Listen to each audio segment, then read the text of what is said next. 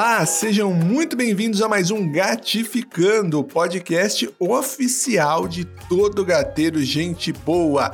Eu sou André Assunção, mais conhecido como o pai dos gatos, isso porque eu tenho 34 gatos maravilhosos, que você pode acompanhar no meu Instagram, arroba o André Assunção, ou no arroba Casa dos Ronrons também, que lá eu posto o dia a dia deles. E esse podcast maravilhoso de meu Deus está começando hoje com mais uma história maravilhosa para contar para vocês da Ana Cristina, uma pessoa que, assim como nós gateiros, não, não consegue se segurar quando encontra um serzinho maravilhoso, fofo, desse pedindo sua ajuda. Então a gente vai falar disso hoje, de adoção, de resgate, de vida. É isso. Glória a Deus. Então vamos ouvir aqui no e-mail que a Ana Cristina mandou pra gente a história dela. Bora lá?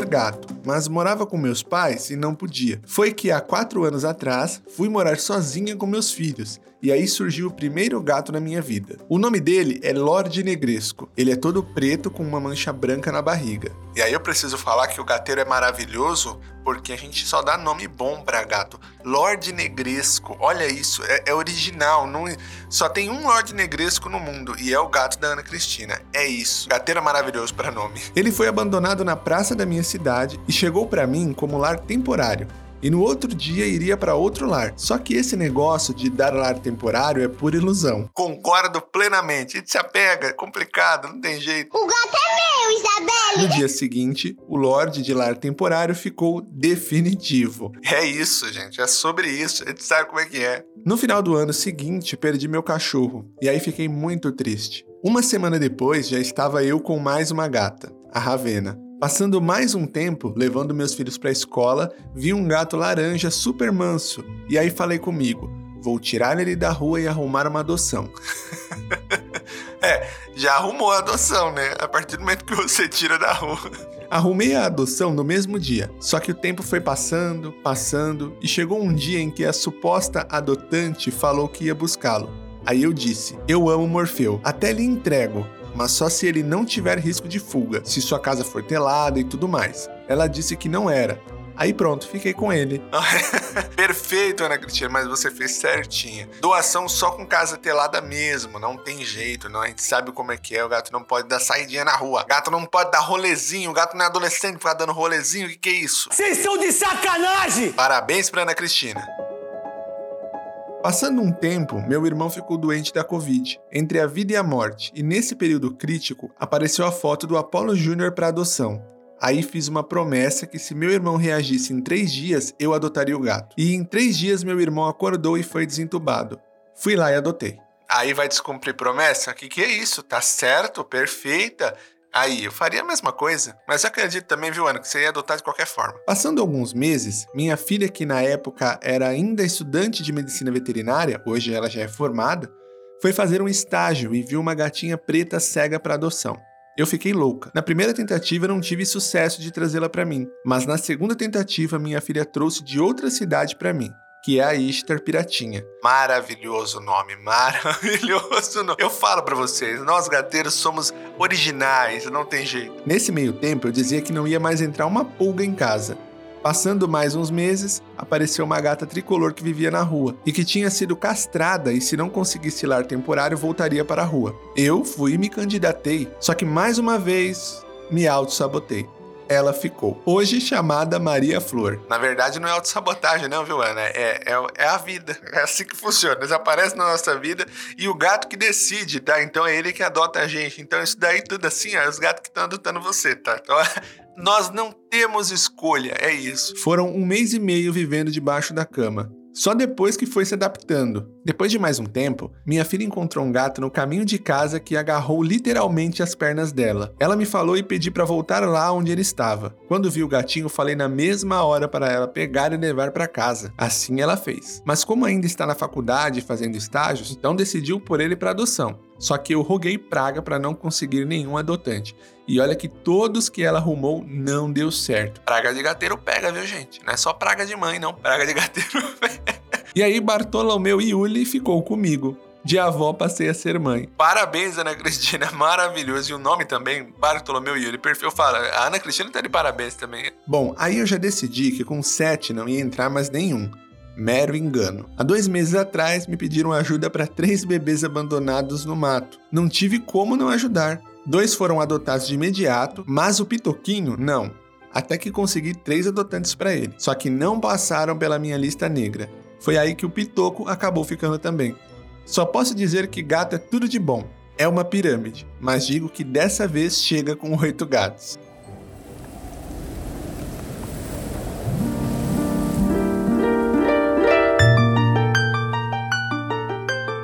Ótima história da Ana Cristina e eu tenho certeza de desde quando ela mandou essa história até hoje, ela já adotou outro gato. Com certeza, porque é assim que funciona com a gente.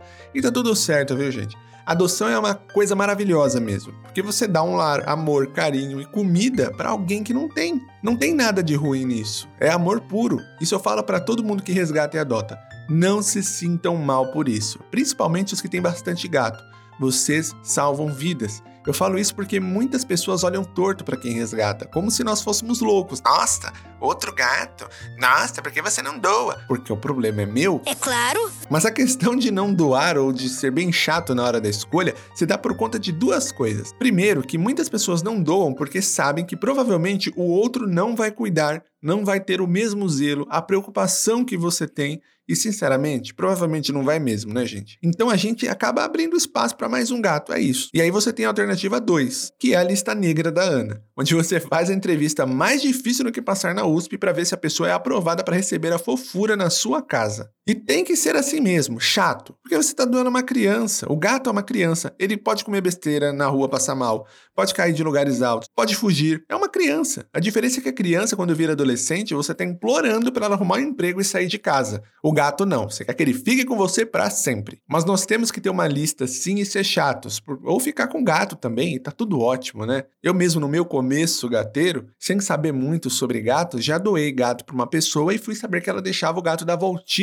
Imagina como eu fiquei, gente. Imagina o remorso, imagina a cabeça. E eu nem pensava nisso na época, então foi uma surpresa para mim. Depois disso, aprendi minha lição. Quase roubei o gato de volta, mas aprendi minha lição, porque é assim que funciona. Então, parabéns, Ana, e todos que adotam, resgatam e amam esses gatos. Outra coisa, a Ana é tão maravilhosa que já colocou a filha para fazer veterinária, tá? Que já tá formada a filha dela, inclusive. Ou seja, vai poder ter mais gatos sim, porque vai economizar com veterinário. Maravilhoso. Salva de palmas para Ana. Mas é engraçado esse ponto de negação que a gente fica, né? Ah, não, agora chega, fechou, acabou, não entra mais gato. Aí você vai comprar pão, aparece um gatinho pedindo ajuda. Ai, me ajuda, pelo amor de Deus. Nossa, eu tô aqui, me dá comida. Você vai fazer o quê? Você adota. A vida é assim. Eu, sinceramente, aprendi a aceitar esse processo da vida e busco fazer o meu melhor quando eu vejo um gato assim. Por isso que eu acredito que a família não vai parar por aí, viu, Ana? Mas tá tudo certo também, porque eu aprendi que da mesma forma que o universo coloca essas fofuras no nosso caminho pedindo ajuda, ele vai colocando outras oportunidades também. Então, no final das contas, se você faz tudo com esse amor verdadeiro que aparentou ter no e-mail, as coisas vão se encaixando e vão dando tudo certo no final. É isso. E é assim com todo gateiro. Porque a gente faz de coração.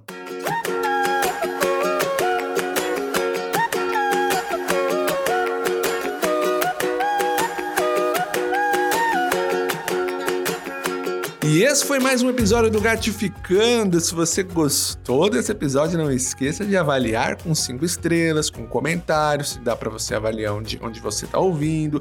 Compartilhe o episódio também com quem é gateiro. É isso, e muito obrigado, Ana, toda a família, todos os gatos. Muita saúde, muito amor para vocês, porque vocês merecem tudo de bom. E você que tá ouvindo a gente também merece tudo de bom, merece muito amor, muita saúde, porque você é um gateiro engajado, diferenciado que está ouvindo esse podcast aqui. então é isso, compartilha, vamos compartilhar essas histórias legais e que você se sinta melhor no seu dia a dia com elas. E é isso, vamos espalhar coisas boas sempre, tá certo? Aqui fica o Pai dos Gatos, um beijo, um ronron para vocês e até o próximo episódio. Tchau!